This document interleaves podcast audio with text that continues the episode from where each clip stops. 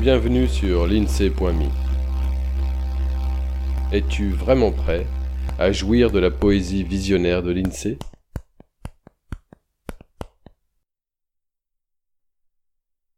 Le nez couché sur le papier, le monde s'ouvre à mes pieds, en volutes abyssales m'absorbant tout entier, dans l'espace infini que tous pouvons coucher, les yeux rivés sur les lignes tracées de toutes nos intimités. Émotions douces et pensées bienveillantes, douleurs inouïes, salut héroïque et puis l'univers livré concassé. Émotions décharnées sous les sentiments si sincères ou fins, niés, illustrés, partagés, sentiments cultivés pour les belles et les beaux qui enfin, touchés, voudront le partager. Ce livre déniché à la vie devant soi.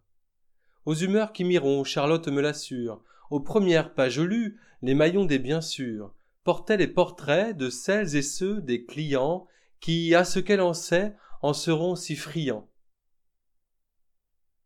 Le livre sous mon bras, j'espère qu'il lui plaira. Plus vite, monte l'impatience du rendez-vous dans le silence. Sa voix de femme donne chair à nos ébats livresques, depuis que je n'y vois plus dans ma bibliothèque.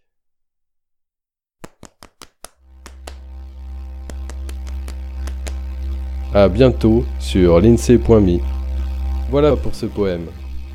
L'INSEE te remercie de ton attention et espère que tu as eu autant de plaisir à l'écoute qu'il en a pris à te le partager. Illustration du recueil Douceur à l'état brut, Catherine Laborde. Intro et extro avec la contribution de la Sonothèque. Pour suivre ce balado, tu peux t'abonner sur la lettre d'information de l'INSEE.me ou via ton application de podcast favorite. N'hésite pas à le partager autant qu'il te plaira, un peu de poésie ne nuit pas. Tu peux aussi soutenir le projet avec quelques euros ou de toute autre manière qui t'est envisageable.